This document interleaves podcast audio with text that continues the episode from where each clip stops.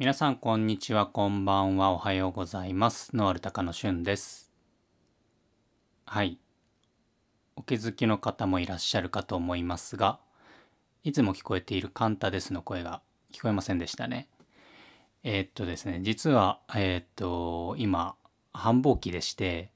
なかなかカンタとの時間が合わない。同じ会社にいるのに合わないっていうような状況になってましてなかなかちょっと収録ができていない状況です。ただ、せっかくこう、私たちの放送を定期的に聞いてくださる方々がいらっしゃるので、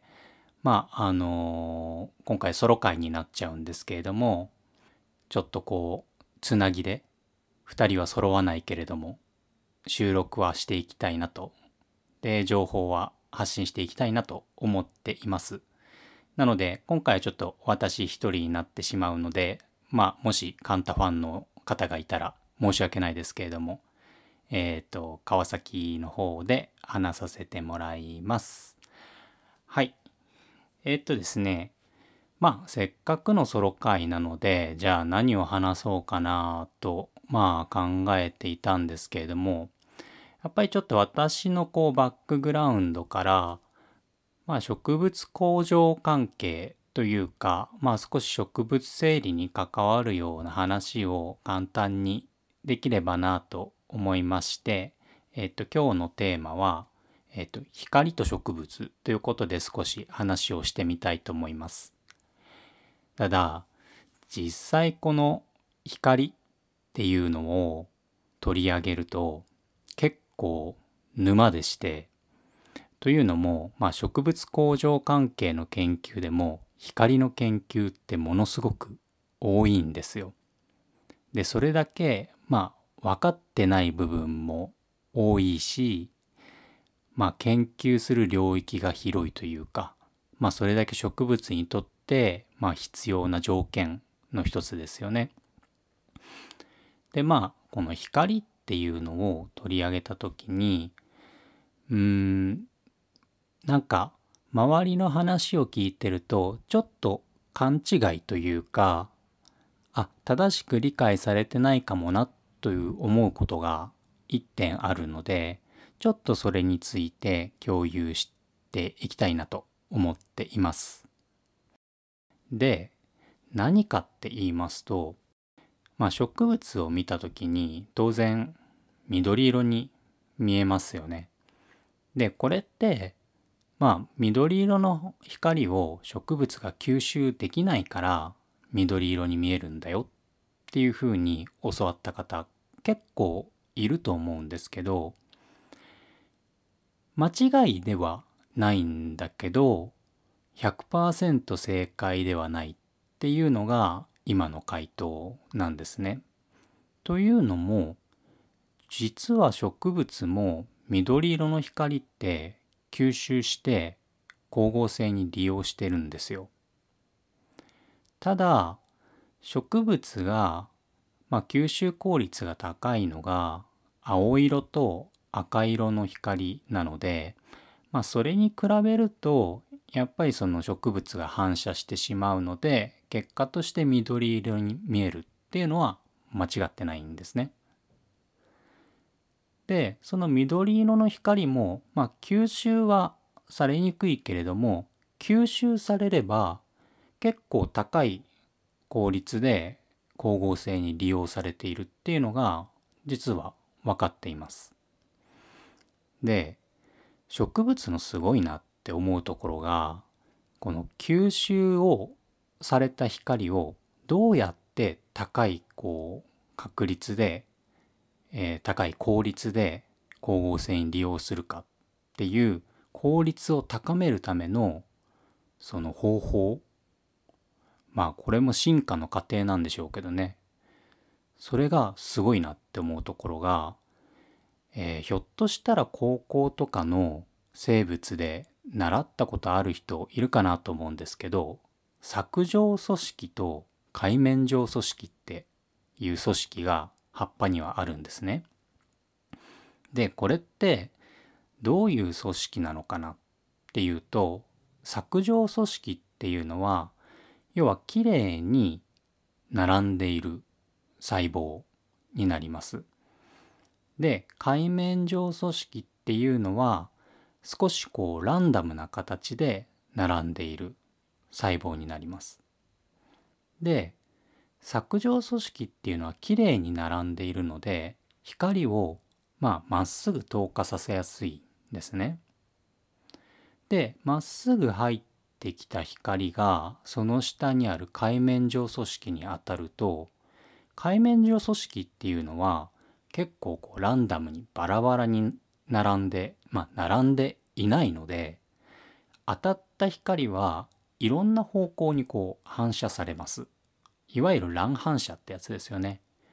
で乱反射された光はまた違う海綿状組織に当たってまた反射されるっていうのを繰り返すことで葉っぱの中で光が乱反射される。そうするとこの光をまあ吸収する受容体と呼ばれるものに触れる機会が増えるので結果として吸収の効率が高まるっていうふうになります。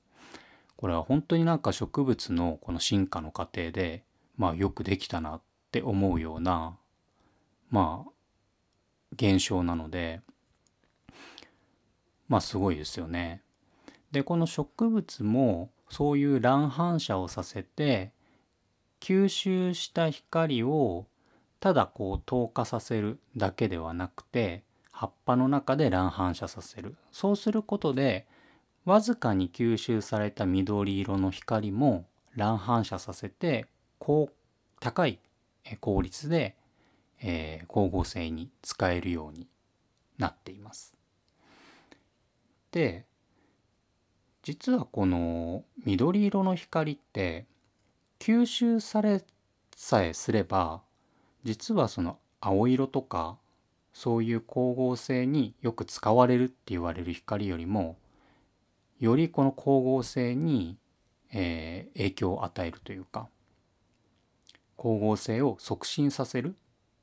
ような効果もあったりします。なので一概に緑色の光は光合成に使えないよっていうのは間違いで結構使われているっていうのが実際のところなんですね。まあこんな感じであのまあ、植物と光っていうのは結構密接に関わっています。で植物工場っていうのは皆さんもご存知のように LED で栽培させるのでこの光っていうのがものすごく大事になってきます。で結構植物工場で想像されるのが紫色の光ってありますよね。あれっていうのもまあ植物の光合成にまあ使われる青色と赤色要するに450ナノメーターっていう波長の青色と660ナノメーターっていう赤色これをミックスさせることで光合成にまあ必要なもの必要な光の波長だけを入れましたっていうのがあの紫色に見える LED なんですね。まあ LED がこう開発されて世に出回ってしかも農業っていう分野であまりそのコストをかけられないというかなかなかこう安価な資材じゃないと使えないような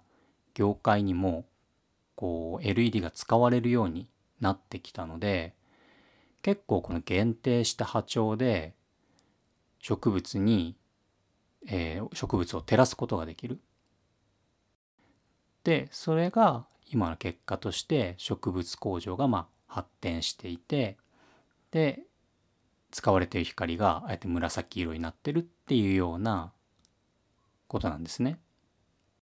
なので、まあ、紫色の光っていう風になるのもちゃんと理由があってあれはまあ光合成によく使われる赤と青に限定した LED を使ってるからその色がミックスされることで結果として紫色になるっ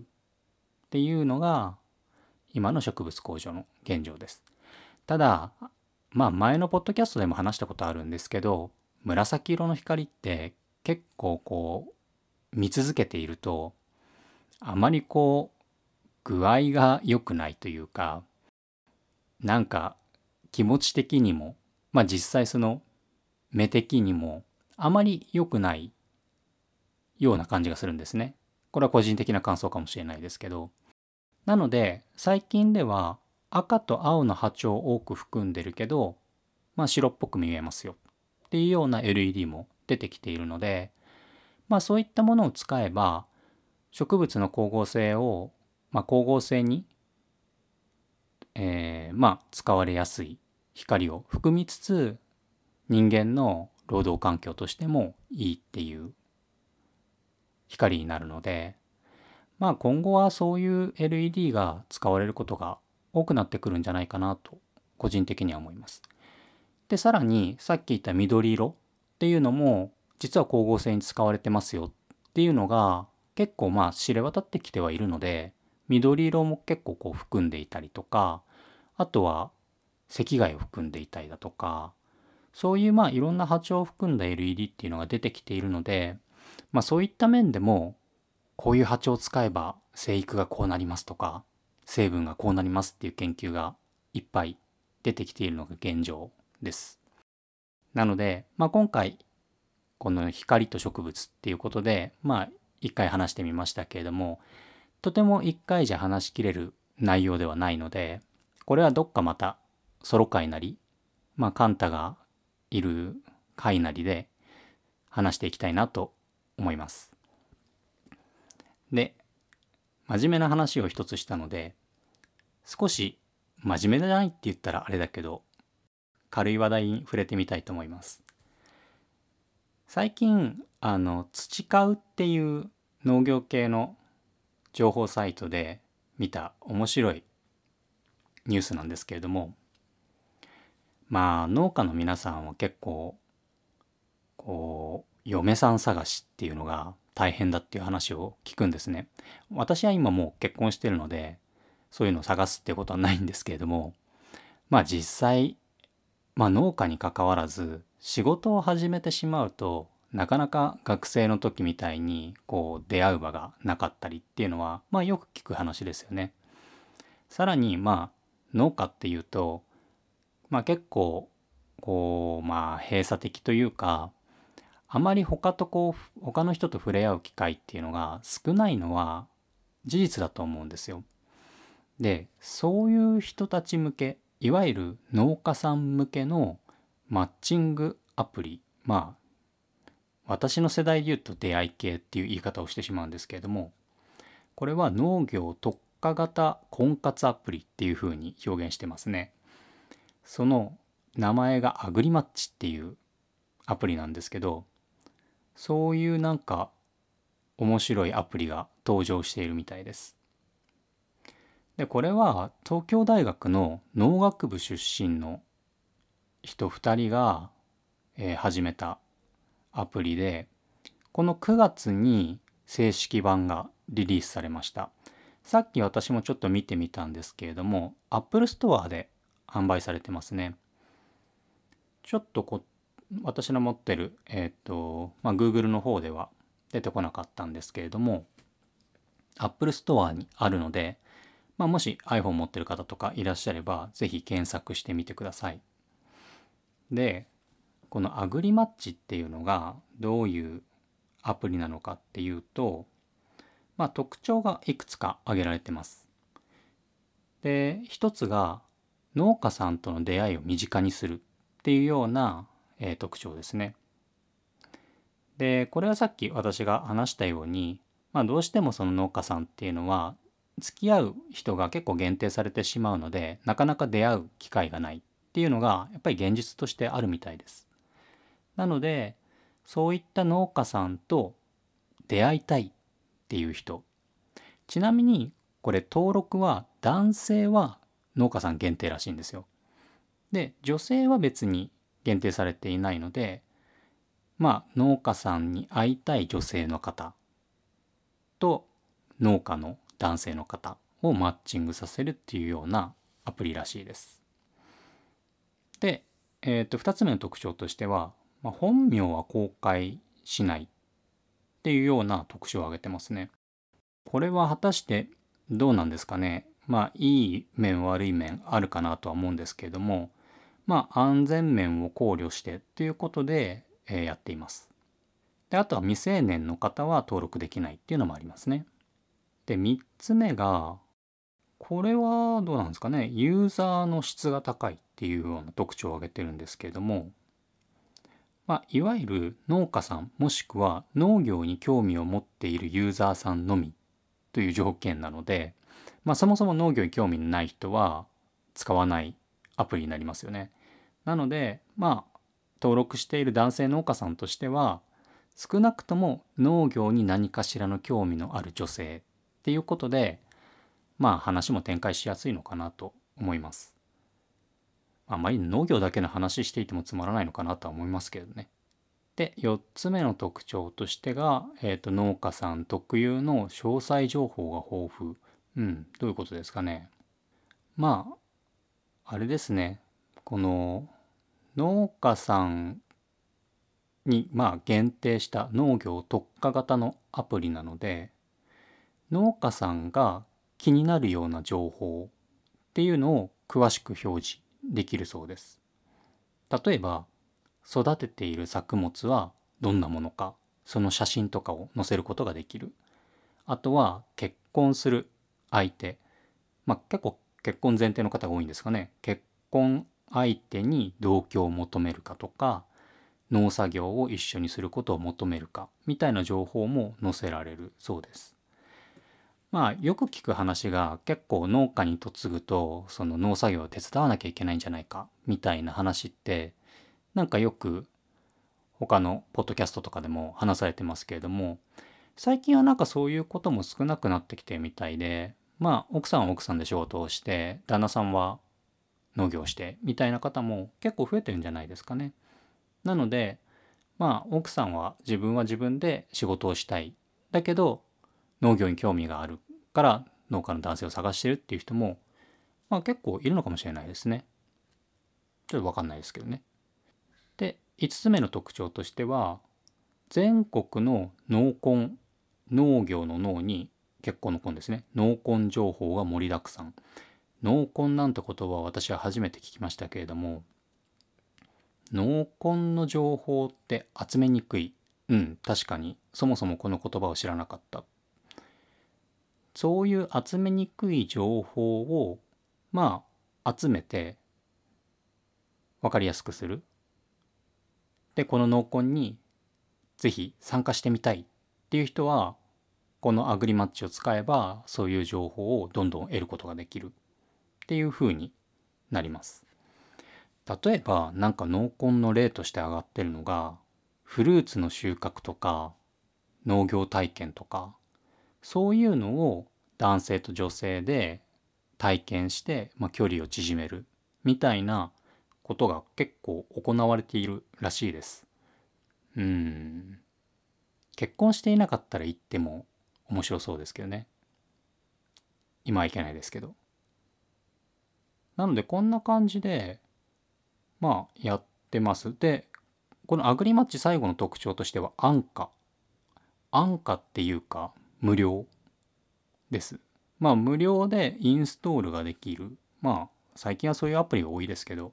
まあ、無料でインストールができて、まあこの、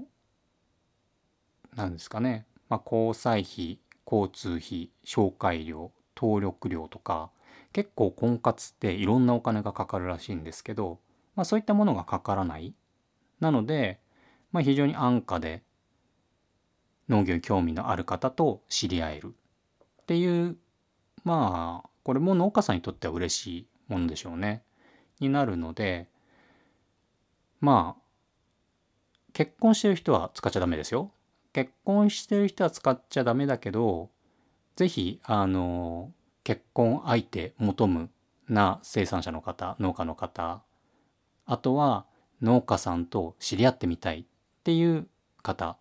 是非なんかこう遊び半分でも全然いいと思うんで登録してみるとまあ付き合う付き合わないは別として少なくとも農業に興味があるんであればそういうなんか人間関係のつながりできて面白いんじゃないかなと思います。なんかあれですねこれはまあ男性と女性のマッチングですけどそれだけに限定せずになんかいろんなこうネットワークを作るツールとしても利用できればなんか使ってみたいなと個人的には思いましたまあそんな感じでちょっと今回は私一人のソロ会でいつもより短くなってますけれどもちょっとね9月10月が忙しくなっちゃってるんですよね。なのでまあこの期間はまあソロ会とかひょっとしたらちょっとしたゲストとか呼びながらちょっとつなぎたいなと思っています。ひょっとしたらカンタのソロ会っていうのもあるのかないのかそれは彼次第なので分かりませんが。まああってもいいのかなと思うんですよね。やっぱりその2人で話すメリットでまああると思うんですけど一人で話してみてやっぱり興味のあるものっていうのが、まあ、僕とカンタでも違ったりするのでそういった中でお互いが興味のあるところを少し深掘りしてみたいだとかまあリスナーの方々に問いかけてみたいだとかまあそういった回があってもいいのかなと思うのでまあこれを機会になんかちょっと新しい試みとしてソロ会っていうのを少しやっていきたいと思うのでぜひ楽しみに皆さん待っていただければ幸いです。はい。じゃあ今日はこんなところでいつもより短いですけれども終わりたいと思います。できればまあ来週も続けていきたいと思うんですけれども少し、えー、配信が遅れるかもしれませんがその点はご了承ください。それではまた来週さようなら。